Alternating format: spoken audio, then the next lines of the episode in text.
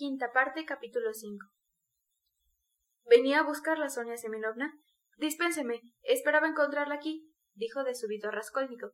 Es decir, no pensaba nada de, de lo que se podría suponer, sino que justamente pensaba Catalina Ivanovna se ha vuelto loca, concluyó dirigiéndose con brusquedad a Sonia y plantando al joven. Sonia lanzó un grito. Por lo menos así parece. No sabemos qué hacer con ella. Todo induce a suponer que la despidieron del sitio a donde fue, maltratándola tal vez. Corrió a casa del jefe de su finado esposo y no lo encontró. Comía en casa de uno de sus colegas. Rápidamente dirigióse al domicilio donde se realizaba la comida y allí insistió ver al jefe Semiones Zakharich, pretendiendo que abandonara la mesa para recibirla. Pueden imaginarse lo sucedido.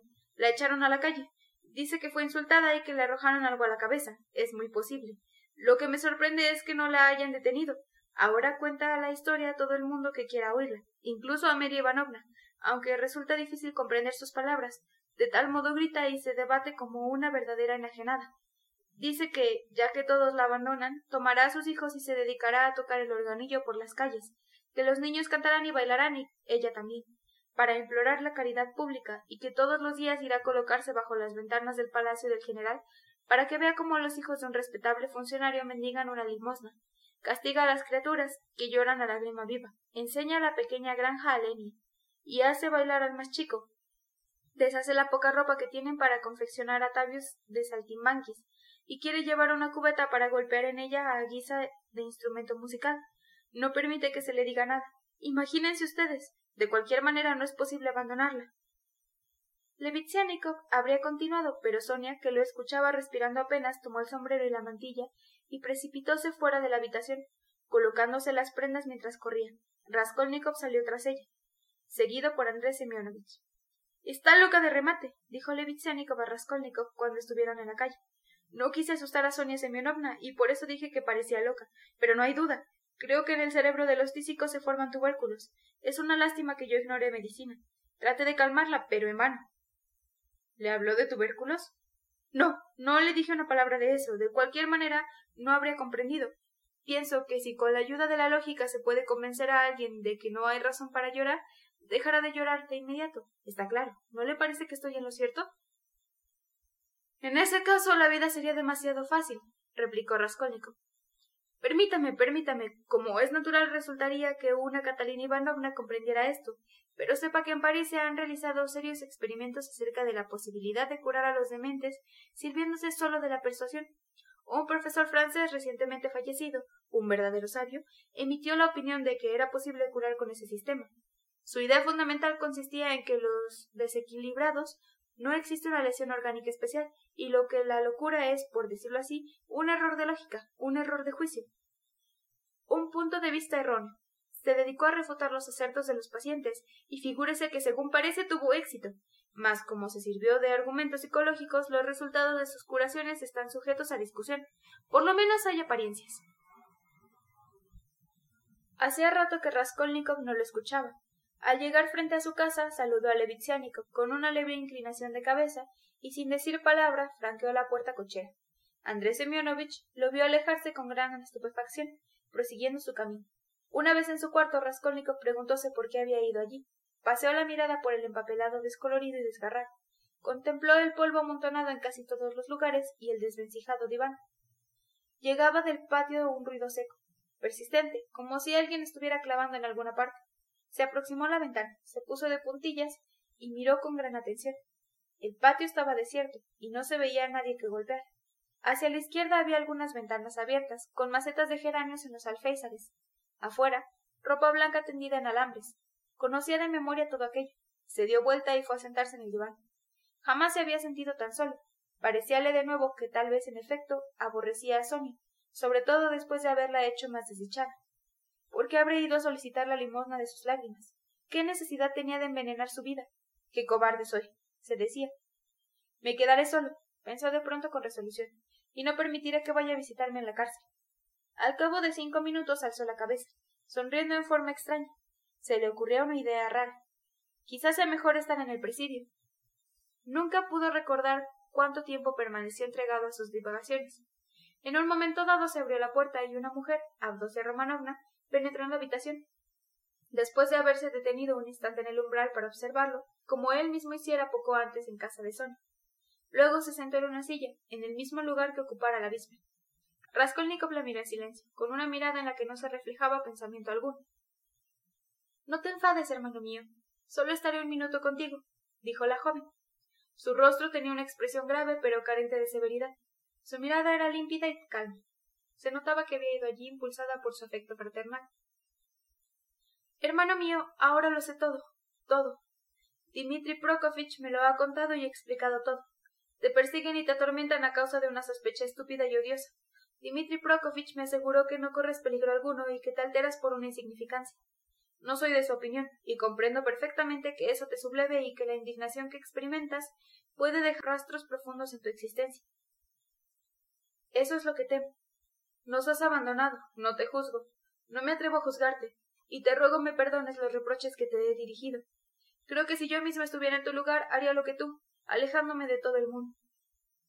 Trataré de que mamá no se entere de esto, pero le hablaré sin cesar de ti, y le aseguraré de tu parte que no tardarás en volver.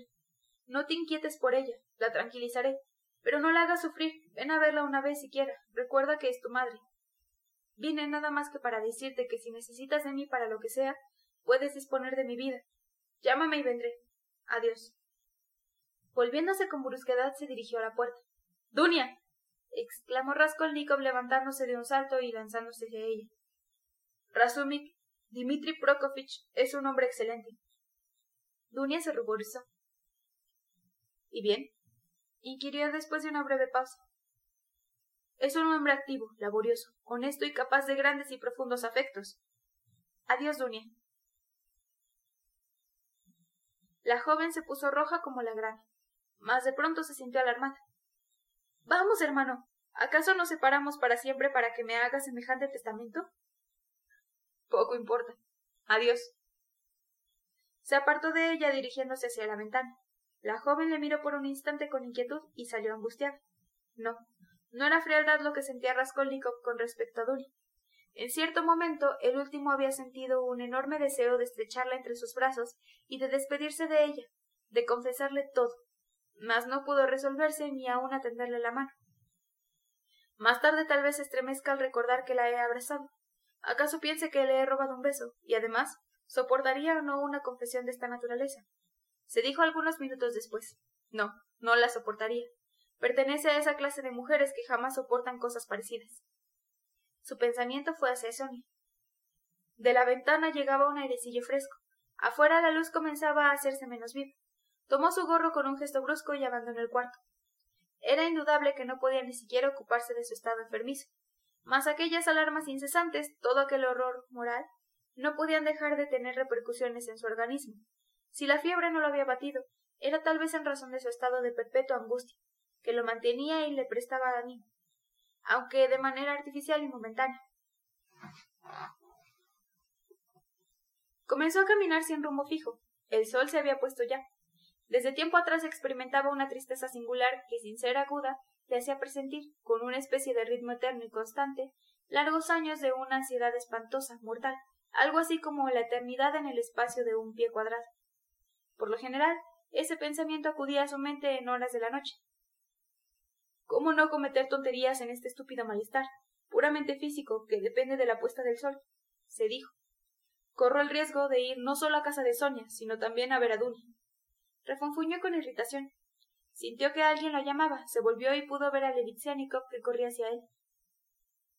Vengo de su casa, le dijo cuando estuvo a su lado. Lo estaba buscando. Figúrese que Catalina Ivanovna ha puesto en práctica su descabellado proyecto, llevándose a los niños con ella.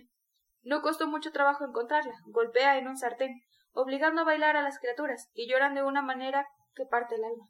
Se detienen en todas las esquinas frente a las tiendas, seguidos por una cantidad de curiosos. ¡Vamos!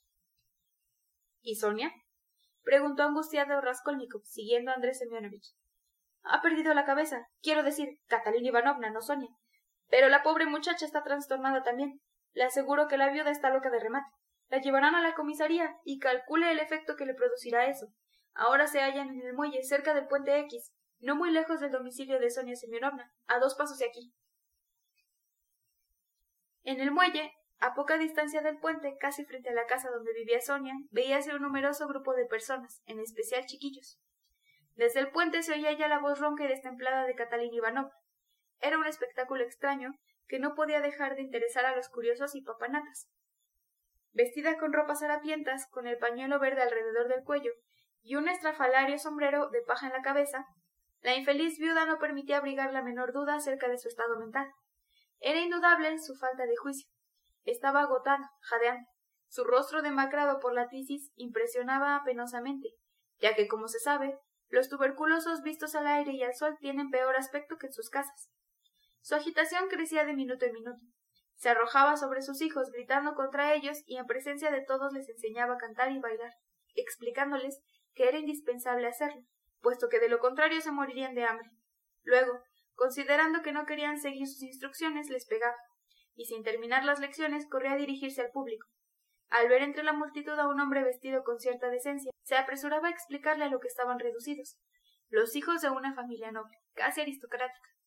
Si oía una risotada o algún despropósito, se arrojaba sobre los insolentes y entablaba acaloradas discusiones, reprochándoles su conducta.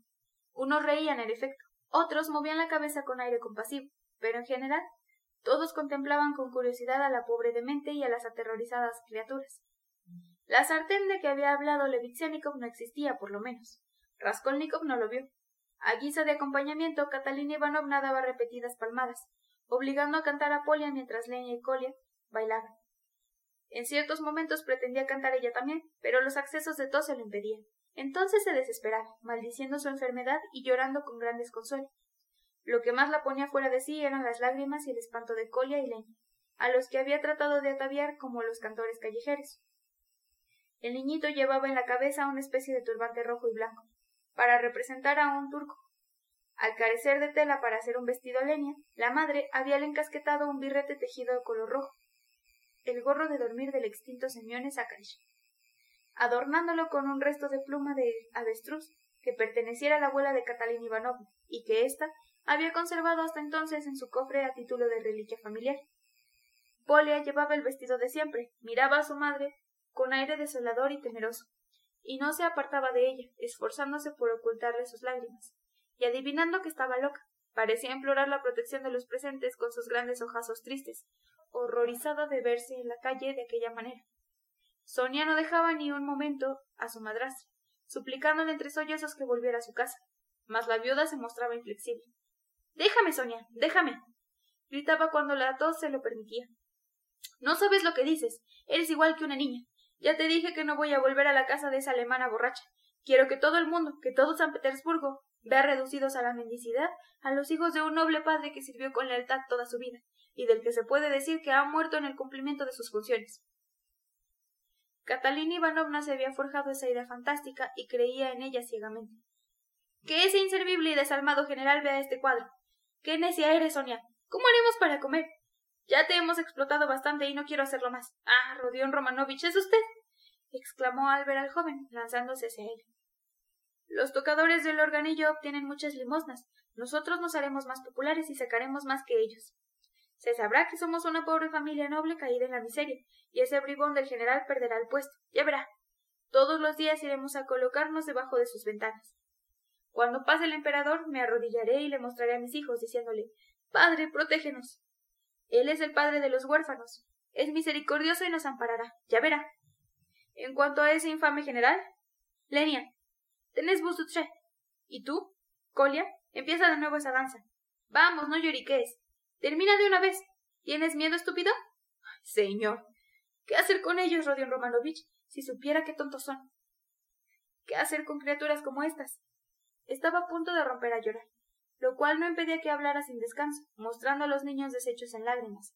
Raskolnikov trató de persuadirla de que volviera a su casa, y hasta le sugirió, haciendo un llamado a su amor propio, que no era decoroso vagar por las calles como los arganilleros, cuando aspiraba a ser la directora de un pensionado de señoritas. ¡Un pensionado! Tiene gracia. exclamó Catalina Ivanovna sacudida por un violento acceso de tos después de haber reído. No, Rodion Romanovich, ese sueño se ha disipado. Todo el mundo nos ha abandonado. ¿Y ese canalla de general? ¿Sabe una cosa? Le arrojé un tintero a la cara. Estaba en la mesa de la antesala, al lado de la hoja donde los visitantes escriben sus nombres. Yo también había escrito el mío, y cuando se lo tiré huí corriendo. ¡Ay, cobardes, cobardes! Pero no me importa. Ahora seré yo la que mantenga a mis hijos, y no tendré que humillarme ante nadie. Bastante la hemos atormentado. Designaba a Sonia. Polia, ¿cuánto hemos recaudado? Muéstrame. ¿Cómo? ¿Nada más que dos cupex? ¡Canallas! Se resisten a darnos siquiera unas monedas. Se contentan con seguirnos por divertirse a costa nuestra. Mire ese cretino. ¿De qué se reirá? Mostraba a un individuo. Ya lo sé. Se ríe de Colia. Es tan poco inteligente que por causa de él se burlan de nosotros. ¿Qué te ocurre, Polia? ¿Parles mo Vamos, te he enseñado esa vez algunas frases. Tienes que hacerlo, para que la gente sepa que ustedes pertenecen a una familia noble, que son niños bien educados, de ningún modo como los otros músicos ambulantes. No vamos a representar espectáculos de guiñol en las calles, sino que cantaremos romanzas de buen tono. Ah, sí. ¿Qué vamos a cantar? Siempre me interrumpen. Y ve a Rodion Romanovich. Nos habíamos detenido aquí para decidir qué cantaríamos, algo que Colia pueda acompañar bailando, pues, como puede imaginarse, todo esto nos ha tomado de sorpresa.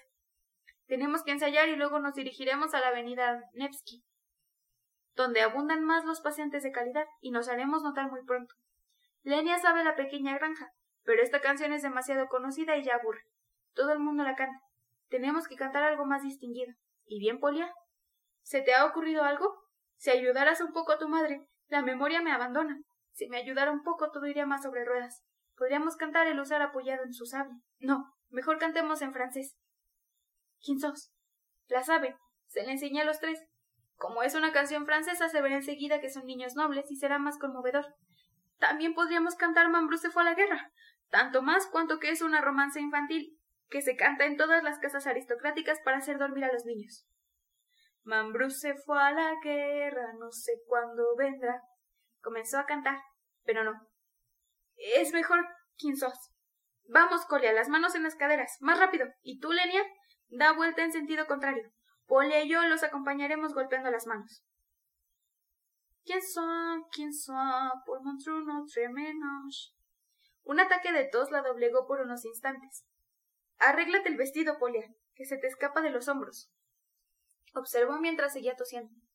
Ahora es más necesario que nunca cuidar los menores detalles para que se advierta que son niños de la nobleza. Dije que me parecía mejor que ese vestido fuera más largo y tú, Sonia, me aconsejaste que lo cortara. Mira ahora cómo le queda de mal a esa chica. Vamos, no empiecen a lloriquear otra vez. ¿Qué le sucede? ¿Qué idiotas son estas criaturas? Vamos, Colia, más rápido. Canta, canta. ¡Ay, qué niño insoportable! ¿Quién son? ¿Quién son? Ahora un soldado. Bien. ¿Qué quieres? En efecto, un gerdarme se abría paso entre la multitud, pero en el mismo momento se aproximó un caballero de uniforme con abrigo de reglamento, de cuyo cuello pendía una condecoración.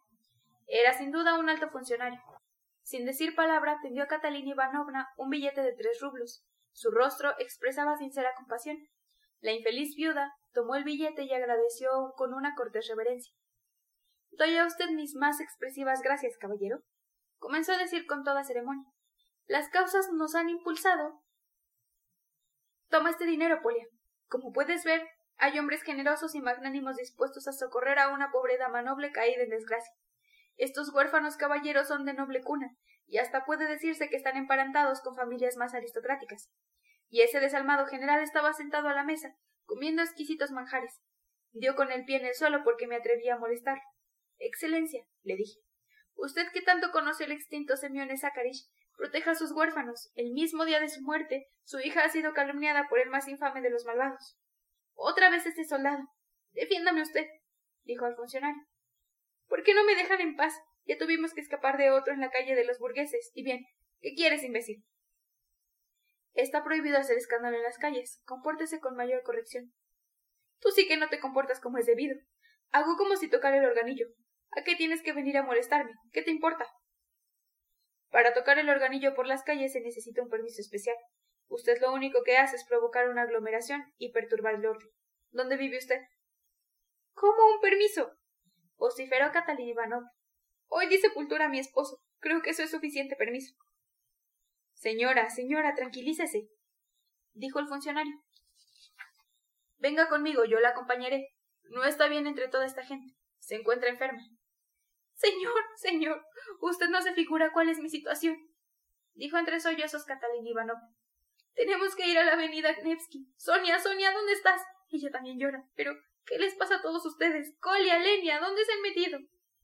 Gritó de pronto llena de temor. ¡Qué criaturas más tontas! Colia, Lenia, vengan aquí. Al ver llegar al gendarme que pretendía detenerlos, los dos niños ya espantados por la multitud y por las insensatas excentricidades de la madre, habían huido tomados de la mano. La pobre Catalina Ivanovna, gimiendo y sollozando, se lanzó en su persecución. Era un espectáculo conmovedor y lastimoso verla correr con el rostro inundado de lágrimas y sin aliento. Sonia y Polia se precipitaron tras ella. Alcánzalo, Sonia. Hazlos volver. ¡Qué hijos más tontos e ingratos! Polia, corre, es porque ustedes. De pronto dio un traspié y cayó al suelo. Está cubierto de sangre, Dios mío.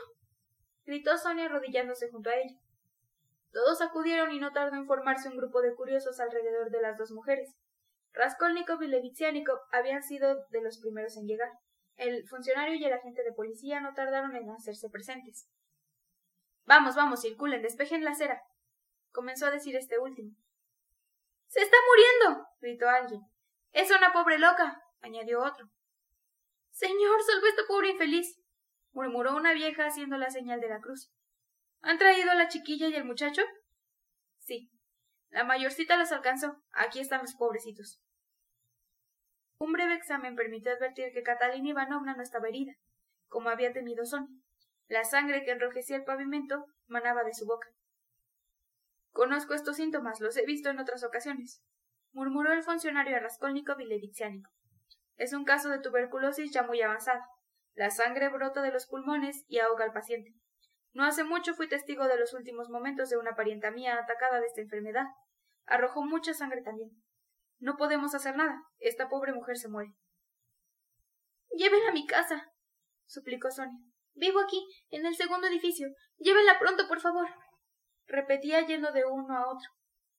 Avisen a un médico, Dios mío. Merced a la intervención del funcionario, el asunto pudo resolverse, el mismo policía ayudó a transportar a Catalina Ivanovna, ya moribunda, cuando la dejaron en el lecho de Sonia. Continuaba la hemorragia, pero la enferma pareció recuperar el conocimiento.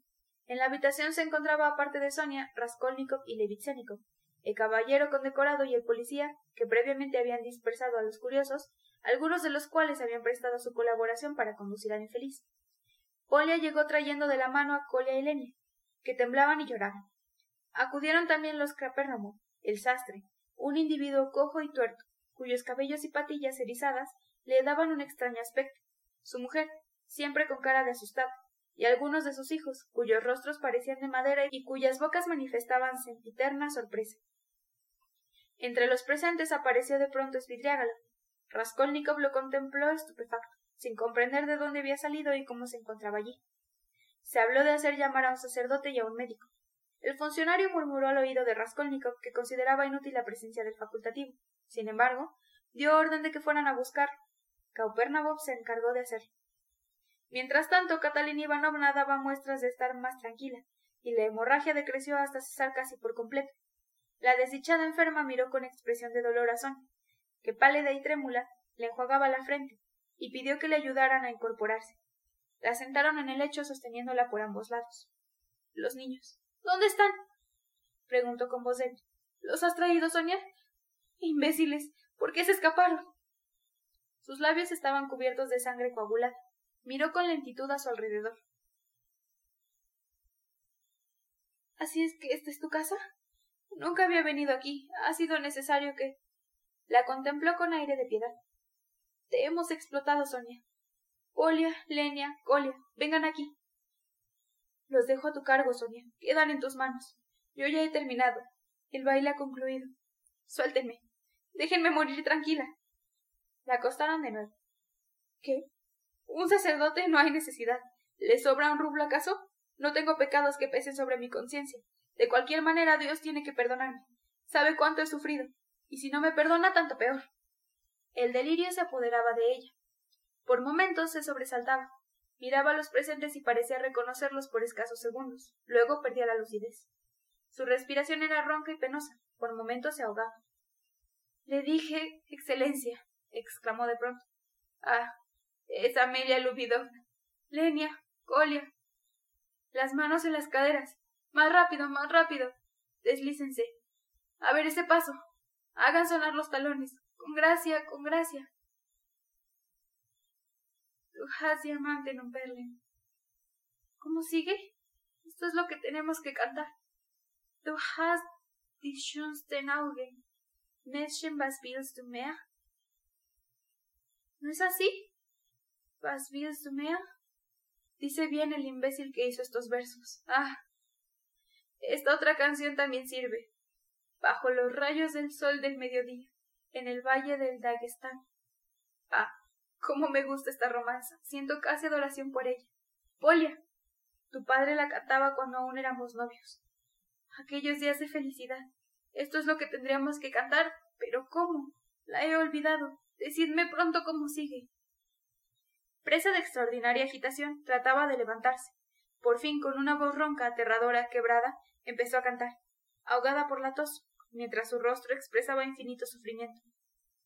Bajo los rayos del sol del mediodía, en el valle del Dagestán, con el pecho lleno de plomo.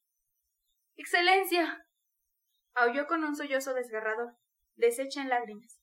Proteja a mis pobres huérfanos en recuerdo de la hospitalidad que recibió en casa del finado señor Nesácaris. Una familia casi aristocrática, dijo con un brusco movimiento como si tratara de recordar. Miró con asombro a todos los presentes y al reconocer a Sonia, exclamó con acento dulce y Sonia. Sonia querida, ¿también estás aquí? La incorporaron de nuevo. Basta, basta, y es hora. Adiós. La bestia está ahogada. Va a reventar. exclamó con voz llena de odio y desesperación, y su cabeza cayó sobre la almohada. Quedó sumida en una especie de sopor, pero este último eclipse de conciencia no fue muy prolongado.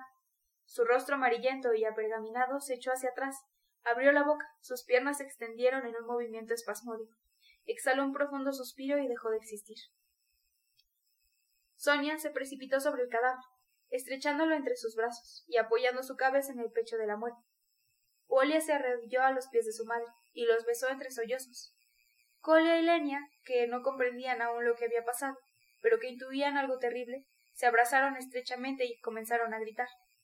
Ambos conservaban sus atavios de saltimbanquis, uno con su turbante y el otro con el gorro de dormir adornado con la pluma de avestruz. Sin que pudiera saberse de qué manera, el diploma de honor apareció en el lecho, sobre la almohada, junto a la cabeza de Catalina Ivanov. Raskolnikov se retiró discretamente hacia la ventana, seguido por Levitziánico. Ha muerto. Musitó. Svidriagalov fue a su encuentro. Rodion Romanovich, tengo urgente necesidad de conversar unas palabras con usted. Levitzianikov se apartó discretamente cediéndole lugar. Tomaré a mi cargo todas estas cuestiones, es decir, las exequias y los funerales. Como usted sabe, se requiere dinero. Y ya le he dicho que dispongo de más del que necesito.